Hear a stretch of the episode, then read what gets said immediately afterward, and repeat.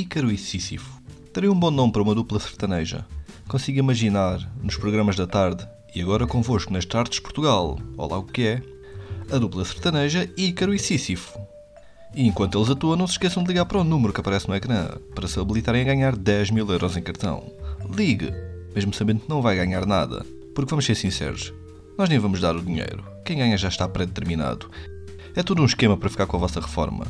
E vão fazer queixar quem quando se aperceberem que não vão receber dinheiro? Aos vossos filhos que não querem saber de vocês? Eu quero ver essa conversa.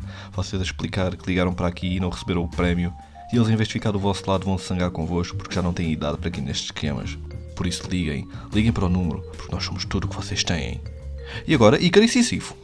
Mas falando destes dois rapazes, Ícaro e Sísifo são talvez as personagens com as histórias mais estúpidas da mitologia. Começando com Sísifo, que parece o nome de uma droga que os putos usam hoje em dia, para quem não sabe, Sísifo tinha que empurrar uma pedra pelo monte acima. E quando estava a chegar quase ao topo do monte, Deus empurrava a pedra de volta para baixo, como castigo, e fez isso repetidamente. Eu não sou de criticar o que as pessoas fazem com o seu tempo, mas eu acho que Deus devia ter outras prioridades do que empurrar uma pedra por um monte abaixo, só porque está a tentar provar algo a um gajo. Ninguém chegou ao pé dele e disse: ah, Deus, temos um problema, há crianças a morrer à fome, agora não posso, estou ocupado a foder a cabeça ao Sísifo. Em relação a Ícaro, a história já é diferente. Ícaro vivia em Creta e estava farto de lá viver, então decidiu sair de lá a voar, construindo asas com cera. Não é preciso ser um gênio para saber que isso não iria resultar. Eu acho que é a primeira coisa que ensinam em engenharia aeroespacial, as asas nunca podem ser feitas à base de cera.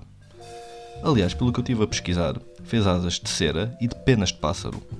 Eu acho engraçado, quando é o Ícaro a fazer isso, é considerado uma figura mítica, mas quando sou eu no infantário a fazer asas de cera e penas, os meus pais são chamados para a diretora dizer-lhes que agora vou ter que frequentar o ensino especial. E contra todas as chances, o Ícaro lá levantou o voo. Só que armou-se em campeão e tentou voar mais alto, cada vez mais perto do sol. E as asas derreteram e morreu.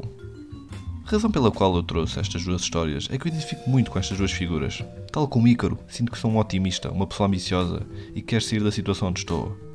Mas como Sísifo, sinto que há algo que me puxa de novo para o mesmo sítio. Não sei o que é, não sei o que é que anda a fazer mal para não conseguir atingir o topo da montanha, ou conseguir voar até ao sol. Oh bem, acho que vou ligar outra vez para os programas das tardes. Se calhar desta vez consiga ganhar algo.